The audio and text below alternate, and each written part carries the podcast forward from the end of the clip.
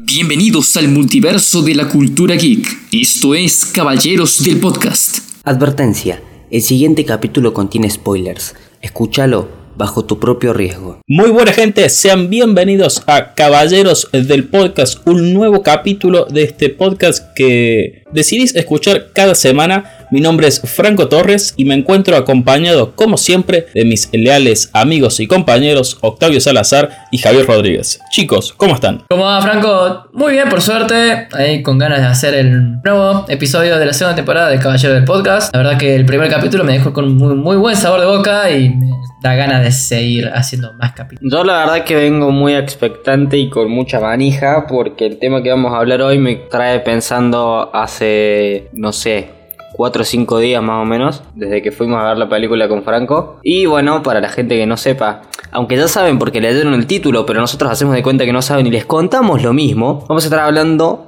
de la película de Batman, el Batman de Pattinson al que tanto criticamos y tanto, eh, tan poca fe, por lo menos yo personalmente le tenía, que dicho mal y pronto, nos cayó la boca absolutamente a todo el mundo. Y advertencia para la gente eh, que está escuchando esto y que no sepa, se va a hablar con spoilers en este capítulo, así que si no vieron la película, no sé qué están haciendo con su vida, vayan a verlo porque es impresionante la película. Como dijo Javi, traigan puertas, que manija sobra. Así es. La verdad que la nueva película de, de Batman, nueva, un lavado de cara, podríamos decirle, al mítico superhéroe de DC Comics. Podemos decir de que le dio un enfoque totalmente renovado, un enfoque de que no se vio en otras películas de Batman, porque las otras películas de Batman están más enfocadas en el superheroísmo, las escenas de acción y todo lo que conlleva una película tradicional de superhéroes, ¿no? Esta nueva iteración de universo cinematográfico, vamos a decir, de Batman, muchas películas, muchas trilogías, la nueva iteración trae algo que no se vio en las otras películas, que es el tema de cómo Batman actúa como detective. Que Franco, corregime, que yo no soy el lector de cómics acá, pero esa es la intención original de Batman. Por algo, los cómics de Batman eran Detective Comics, o sea, DC Comics. ¿O no? Exactamente así como decís Octavio, originalmente eh, Batman surge en el, eh, si mal no recuerdo, en el Detective Comics número 27, que eran esos, eran cómics de detectives donde aparece el personaje Batman y a Batman siempre se lo ha tomado como el mejor detective del mundo, que coincido totalmente con vos, esta es una película en la cual por fin vemos a Batman siendo un detective, es una película que también no va por el lado de superhéroes o, siendo,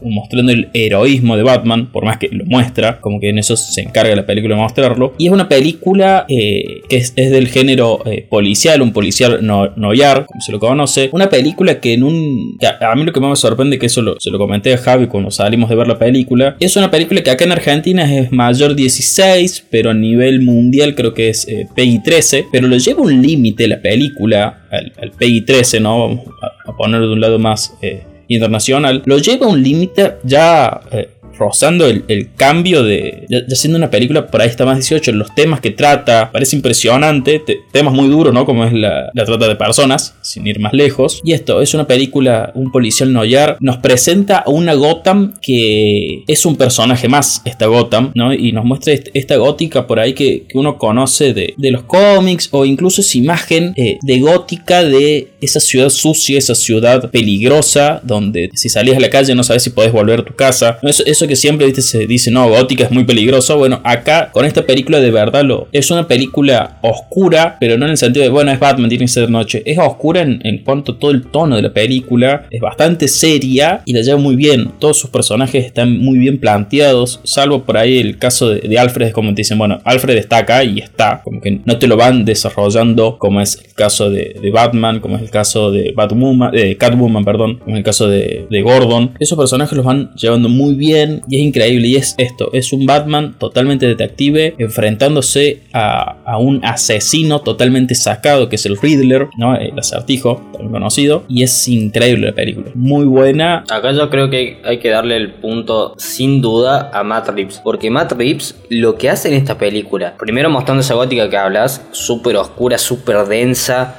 en el que se palpa la atención todo el tiempo, la, paleta de colores que maneja, las escenas que tiene, la fotografía de esta película me parece impresionante. Me atrevería a decir que es de las mejores películas de Batman, por todo en general. Em, ya vamos a hablar también de Pattinson, que Pattinson es para hacerle un capítulo aparte porque la verdad que fue impresionante lo que hizo. Pero yendo a, Matt Reeves, que es eh, de lo que estaba hablando, creo que el hecho de toda la filmografía que tiene Matt Reeves atrás, traerlo para un Batman que sea así, bien oscuro, bien detectivesco, que deje un poco de lado la faceta, también mucho, deja muchísimo de lado la faceta de Bruce Wayne, el Bruce Wayne que vimos en la saga de Nolan no es absolutamente nada que ver con este. Este Bruce Wayne sí que está eh, como muy trastornado, no, no, no creo que sea trastornado la palabra, sino muy golpeado por la vida y se le nota muchísimo al personaje. En la evolución que tiene durante la película se le nota aún más pero desde el principio de la película te das cuenta de que no es un Batman como el que vimos eh, en las películas anteriores ninguna de las entregas anteriores. Creo que es un Batman muy golpeado por la vida más allá de, después de que sea eh, este millonario que vive en una mansión y qué sé yo tiene cosas muy muy fuertes del personaje con las que lidiar como es obviamente el problema que tiene siempre con la muerte de sus padres pero también una responsabilidad que siente con Gotham y creo que Matt Reeves hace eso a la perfección, o sea, entiende el personaje, la verdad que eh, aplaudo de pie por el entendimiento que tiene Matt Reeves del personaje y el enfoque jugadísimo porque fue jugadísimo, teniendo en cuenta que una película oscura de Batman en los últimos años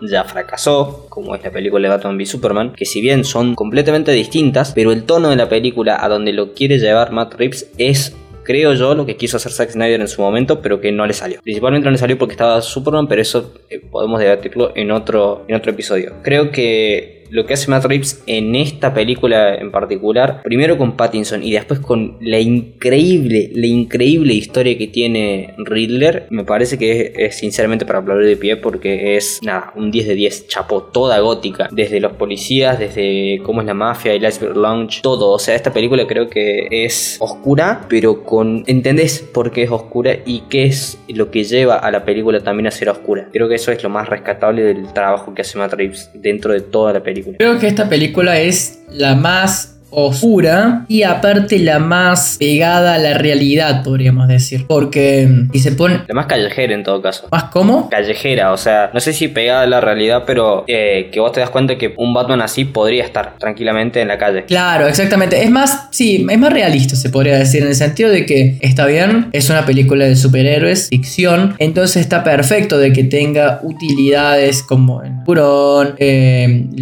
el, Batarang en el, en el pecho, con el logo. Eh, la capa que se hace un paracaída, etcétera, son cosas que está bien. Al fin y al cabo, es una película de ciencia ficción. Pero, sin embargo, no abusa de eso. Fíjense que la mayoría de las peleas en las que las peleas de Batman son a golpe limpio. Y la única cosa que podríamos decir de, entre comillas, de ficción sería, bueno, que el traje de Batman es a prueba de balas y nunca una bala le va a pegar. Pero en general, eh, son todas peleas de acción así cruda. Bien. Y una cosa que quiero destacar de esta película película, que la otra película de Batman no la han hecho, o han tomado otro enfoque, mejor dicho. La mayoría de las películas de. Por ejemplo, las películas de, Nolan, siempre al inicio se lo toma el villano y después se habla de Batman. Eh, porque es en El Caballero de la Noche, eh, tenemos la escena del, robo, en El Caballero de la Noche tenemos el tema el avión. Eh, pero por ejemplo, en esta nueva, fíjense de que todo el inicio de la película, arrancando desde el tema principal, ya de por sí que es muy bueno. Eh, el soundtrack de, Michael eh, Giacchino, si no me equivoco, creo que es el que también hizo el soundtrack de Spider-Man No Way Home, hizo el soundtrack de películas de Disney como Up, Los Increíbles, etc. O sea, un compositor terriblemente bueno. bueno, que arranca con esa música muy buena eh, muy tensa. Arranca ya de por sí mostrándote, no te muestra del villano en especial, sino te muestra cómo Gótica es desastre en términos de, que hay eh, robos, que hay eh, pandillas que te atacan, pero al mismo tiempo te muestran de que hay alguien que está a través de las sombras y que no sabes cuándo va a salir, de dónde puede salir, que es Batman, y esa gente se asusta cuando ve la batiseñal. Y esto lo reflejan sobre todo en la primera escena, y ya ahí es cuando ya a mí me, al menos me vendió el personaje, cómo se para toda la música y empieza a aparecer lentamente desde las sombras, que todos empiezan a mirar, no se ve nada, es oscuro absoluto. Y empieza a aparecer desde las sombras, y ahí apenas aparece, eh, ya empieza, empieza toda la acción. Que acá, ah, bueno, acá, menos mal que estamos hablando con spoilers, muy importante. Les preguntan quién. Batman dice, ¿saben quién soy? Después le dice, yo soy la venganza. Y después de esto, está buenísimo. Cómo afecta más adelante en la historia, en la parte final, en el clímax. Sí, igual hablando eh, específicamente de esa parte, un detalle que me pareció curioso cuanto menos y que no sé qué es lo que significará, pero está, es que el chico al que le están obligando a golpear a, este hombre que, que Batman después sale eh, con esa pandilla, es el mismo actor que hace de Tim Drake en la serie de Titans, en la última temporada de Titans. ¿Qué significará esto? No tengo idea, pero está ahí. El dato lo tiro. Es el mismo actor que hace de Tim Drake, del que después va, a convertirse en Red Robin. Está en la película de Batman de Pattinson. Lo tiro. Sí, ahí se, se puede disparar eh, para cualquier lado eh, esta info. Pero bueno, yo acá quiero rescatar algo que vos dijiste, este, este Bruce Wayne que nos muestran. Y la diferencia que hay entre este Bruce Wayne con los Bruce Wayne anteriores. No solamente con los de Nolan, sino con los más anteriores. Todas las cosas que nosotros hemos visto de Batman siempre nos muestran, nos muestran esta eh, dualidad que hay. Estas dos personas diferentes que son eh, Bruce Wayne y Batman. En esta película no aparece Bruce Wayne nunca, salvo en la escena eh, del funeral. Es la única en la cual decimos, bueno, es Bruce Wayne, pero no. Porque como esto transcurre dos años después de que aparece Batman, esto lo marcan en un diálogo muy breve, te cuentan de que hace dos años que está Batman y que ya está trabajando con la policía de Gótica, es aún un Bruce Wayne que no sabe si tiene que ser Bruce Wayne o tiene que ser Batman. Es como que las dos son la misma persona, no está este contraste entre decir Bruce Wayne es una persona y Batman es otra. Está esto, que eso también lo lleva a una locura que, como vos decías, Octavio, al principio ah,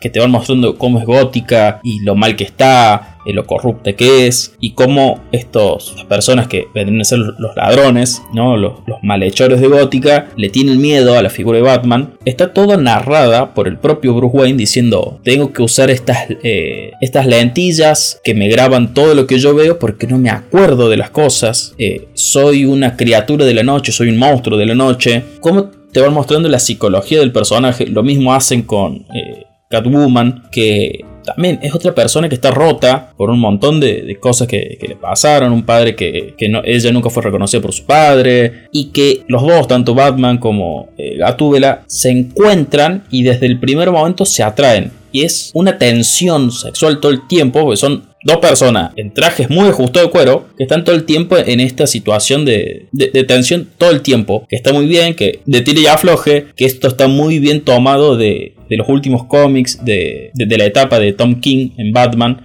Esta relación, de hecho, por ella llevándome, yéndome al cómic, no está basado en un cómic en específico, va rescatando varias cosas diferentes, como es, bueno, eh, Batman año 1, la, bueno, la relación que acá contaba con Catwoman, que es de la saga de Tom King, Batman Tierra 1, que es de un universo diferente, va tomando varias cosas y rescatando, está muy bueno y los mezcla y te muestra este, esta nueva visión de Batman súper detectivesca que a mí, que yo creo que hablo un poco por los tres, eh, nos encantó. Ahora, porque no sé ya cuánto tiempo más no- nos queda, nos gustaría estar un montón de tiempo más eh, hablando, pero por una cuestión de tiempos no nos daría. Me gustaría preguntarles a ustedes, ¿por dónde se podría ir ahora, no? En una posible secuela que yo creo que se va a hacer, dado lo, lo bien que le ha ido en taquilla y el buen recibimiento del público, ¿por dónde podría llegar a ir una posible secuela de, de Batman? Creo que la respuesta ya está dada por la misma película. Eh, al final de la película que, lo que te hacen es mostrarte eh, a, a Riddler hablando con, creemos, y creo que tengo la certeza, que es eh, Joker. Calculo que debería ir por ese lado, el cual ya por la voz y por eh, la figura, por la silueta, ya podemos descartar de que efectivamente no, no es el Joker de Joaquin Phoenix. Es otro totalmente distinto. Y está perfecto, porque si no, no tendría sentido las diferencias de edad. Sería Batman contra un viejo de ¿cuánto? 50 años. Además que no coinciden eh, un montón de cosas. Sí, además de eso. Pero yo antes de, de hablar un poco quería rescatar la pedazo, pero pedazo, y me pongo de pie y me saco el sombrero, de actuación del Riddler. La escena en la que están en, eh, en la comisaría, que Riddler le cuenta quién es, que él ya sabe quién es, me parece impresionante y me parece que está, pero no inspirada, fuertísimamente inspirada en la mitiquísima escena del Joker de Heath Ledger en la saga de Nolan.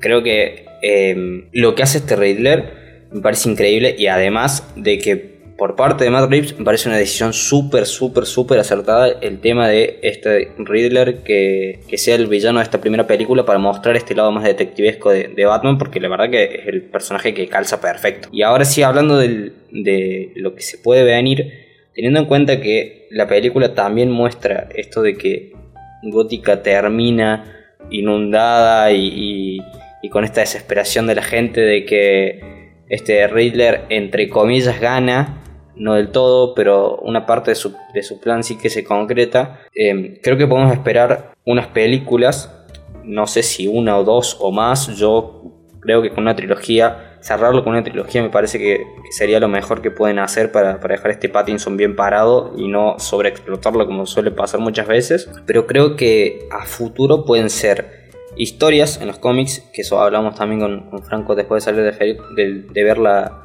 la película como un Batman Hash, una corte de los búhos, que creo que son historias que van perfectamente con este Pattinson, porque yo sinceramente no veo a este Batman enfrentándose, ponerle a un Mr. Freeze o a un Firefly o mm, a personajes que tengan superpoderes en sí, sino a personajes más callejeros, más tirando tipo el pingüino, el pingüino otro personaje que me saco el sombrero, Carmín Falcón también, todos los villanos de esta película me parece que son increíbles. Eh, y podríamos también hacer otro capítulo más hablando solamente del pingüino y de lo que las 4 o 5 veces que aparece Colin Farrell en pantalla se roba absolutamente toda la película, es impresionante lo que hace como el pingüino también.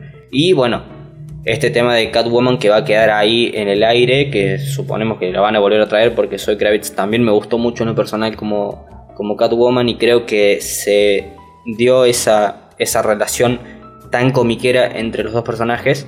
Pero nada, redondeando, hablando futuro, yo creo que una corte de los juegos, un Batman Hash, hablando eh, principalmente de historias en las que se pueden llegar a basar, creo que, que podría ser eh, algo muy acertado. Y la verdad que a mí, en lo personal, si me dicen que tengo que elegir un villano para alguna de las secuelas o que venga alguien, a mí me encantaría mucho ver un Scarecrow con la visión de Matt Reeves, porque creo que un Scarecrow en esta saga de películas tan oscuras sería un golazo. La verdad que sería un golazo. Tal cual, coincido totalmente con vos, Javi.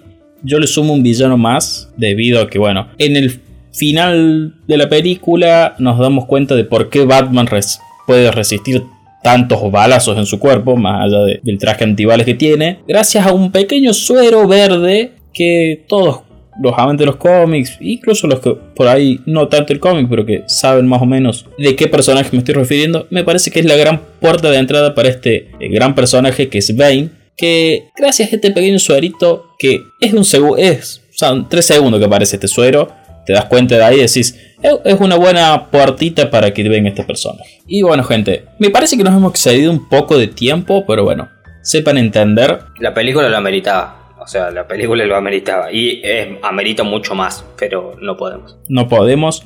Pero bueno, muchísimas gracias a ustedes que están del otro lado escuchando este hermoso podcast. Agradecemos obviamente al equipo de caballeros de la Mesa Ratona por realizar y editar este hermoso podcast. Y sobre todo agradecer a la gente de Radio Heterogénea que sin ellos este podcast nunca hubiera podido salir al aire. Agradecer también a ustedes que están del otro lado y recordarles seguirnos en nuestro Instagram, Caballeros DL.